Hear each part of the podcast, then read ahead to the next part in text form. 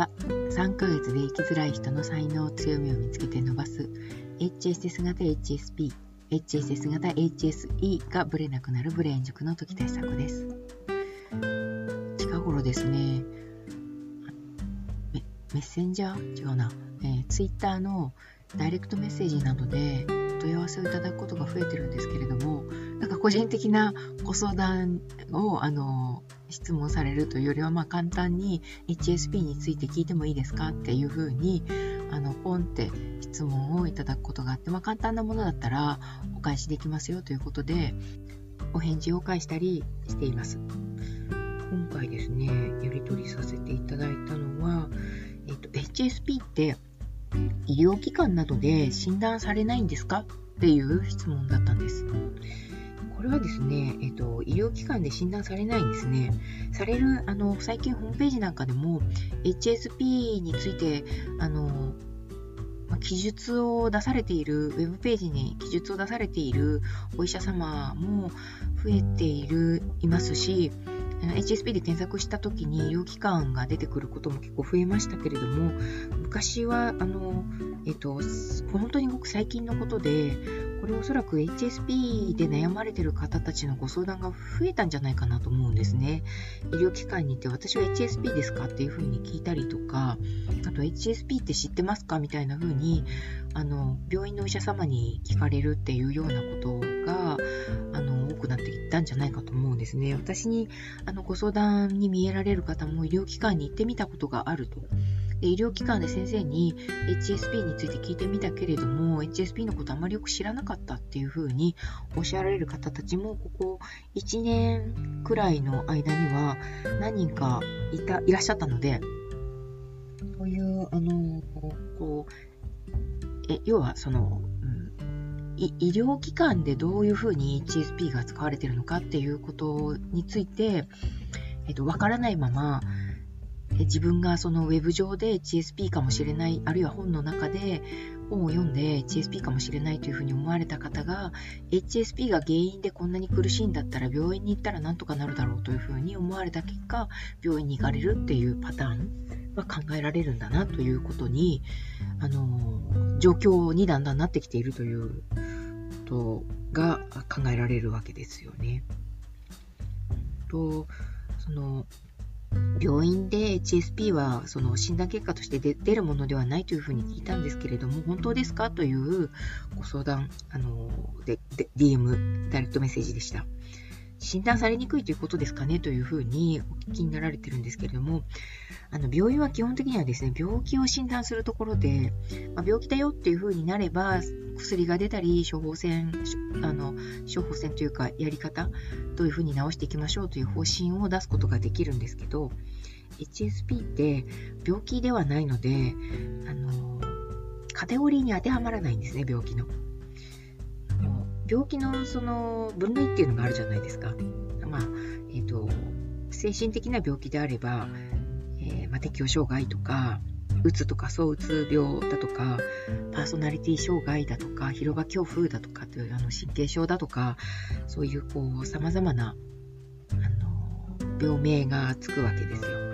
で病名を先生が言ったり言わなかったりすると思いますけどそれはご本人がその病名を良しとするかどうかとかその病名に振り回されないかどうかということを適切に判断された結果病名を言ったり言わなかったりあのされながら薬を出したり出されなかったりするんだと思うんですけれどもつまりあの HSP っていうふうに、えー、自分で言っている人たちって増えてるじゃないですか。そういう人たちは基本的には自己判断で HSP だっていうふうに言っているわけで、どこかで診断されたというわけではないわけですね。セルフチェックテストも世の中にかなり出回ってますけれども、あれも基本的にはですね、アーロン先生が出されたセルフチェックテストって勝手に使ってはいけないっていうルールがあるんです。著作権なの、著作権があるので。で、著作権について、えっ、ー、と、じゃあ著作権を得ようというふうに思うとですね、あの、アーロン先生の出版社、あの、アメリカの出版社さんから差し止め、あの、使勝手に使わないでくださいっていうふうに、あの、あえてわざわざ問い合わせると、そういうふうに、えっ、ー、と、お返事をいただきます。というのは私はちょっと一回問い合わせたことがあって、そうすると、いやいや、ダメですよっていう NG が出るので、じゃあその、えー、自分のそのカウンセリングの結果、こういう人たちは HSP だな、HSS 型 HSP だなっていう方たちはこういう特性を持っているなっていう、こう、えっ、ー、と、自分なりのセルフチェックテストっていうのを作っていく必要があってですね、それ以外のあの、アロ先生のやつの流用とか、他の、えーと、研究者の方の流用っていうのは基本的には著作権侵害に当たるんだと思います。なので、あの、え、ー、と、流用するっていうのは避けた方が賢明ですね。さすがにそれで訴えられてるっていうような話は聞いたことがないですけれども、こう、例えばあの、えっ、ー、と、お片付けの一分野のこう物を捨てたりとかするようなことっていうのを、あの、一つのワードで固めて言ったりとかすることがあるんですけど、それも著作権の申請をされてる方たちが複数いらっしゃるので、そういうのもあの気をつけて使われた方がいいのかなというふうに思います。繊細さんとかも、隠れ繊細さんとかも、あの著作権にあの該当することがあるので、えっ、ー、と、勝手にあの使い、使われるっていうのは気をつけた方がいいですね。えっ、ー、と、診断が、あの、できる人に、あなた HSP ですよっていうふうにしっかり言われた方が、こう気持ちが楽だというふうに、その、DM で、えー、こうお聞きになられ、あの、私に聞いてこられた方がおっしゃってるわけですけど、まあ、単純に個人的に判断が欲しいっていう状況だっていうふうにおっしゃられてるんですね。それってどういう状況なのかっていうふうにちょっと疑問に思ったのでそのことについて聞いてみたんですね。えっと、どういうこう HSP に当てはまるって言われる必要性があるってことなんですかね。それってどういう必要性なのかっていうことがあの単純に興味があったので、えー、聞いてみたんですけれども、まあ、そのことについて詳しくは分かりませんでした。でも、あの、HSP でない方が、えー、HSP か HSP でないかということをセルフでどう判断するのかということについてなんですけれども、あの、概して HSP の方がセルフチェックテストを読んだ時に HSP かどうかって本人のその持って生まれたものなので生まれた後で変えられるわけではないんですよね。HSP の方たちで生きづらさを抱えている人たちが HSP セルフチェックを読んだ時にどう思われるかっていうとそうそうそうなんですっていう感じじゃないですかね。まあ、よくぞあの聞いてくれましたと。それ自分のことですよ。本当にドンピシャです。みたいな感じにちゃんと心の中で受け止められる感じがするんだと思うんです。でも、まあ、あの、ウェブ上の反応なんかを見ていると、HSP でない方がセルフチェックテストを読んだときに、あの、まあ、よく言われる言葉としては、これって大体誰にでも当てはまりますよね。少しはみんなそういう要素ありませんか？っていう反応になってるかと思うんですよね。実際私がですね、あの、この仕事を始める前に、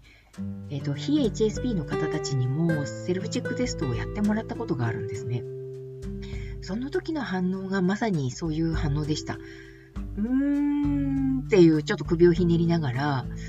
まあ、あるっちゃあるし、ないっちゃないし、みたいな、こう、微妙な感じなんて言うんでしょうね。ちょっとあるところから引っかかりが、こう、あの、深くなっていて、HSP の方たちは、ストーンとその、そこまで、そのセルフチェックテストが入っていくんだけれども、HSP でない方たちが、そのセルフチェックテストを読んだ時には、その、えっ、ー、と、浅いところにある引っかかりのところまでは入っていくんだけど、そこから先には落ちていかない感じがするような印象なんですね。まあ、私は個人的にはですね、HSP であるっていうその囲いが必要な、えー、HSP の扱い方っていうのはあんまり個人的には好きじゃないので、要はその私は HSP ですよっていうことを振りかざすえー、ことによって周りに気を使わせるっていうことがすごくあの嫌だなというふうに思っているので、そういうふうに HSP を使ってほしくないなというふうには思います。なので、えっと、HSP ですっていうことを言うための HSP セルフチェックテストであってほしくないので、えー、個人的にこう HSP としての悩み HSS 型 HSP としての悩みを解消して次に行くためにセルフチェックテストがあってほしいなというふうに思っています。皆さんはどういうふうに、えー、セルフチェックテストに対して思われているか、どうでしょうね。まあ、その理想的な願望なんですかね。みたいなことを考えて、えー、いました。はい。今日はこの辺。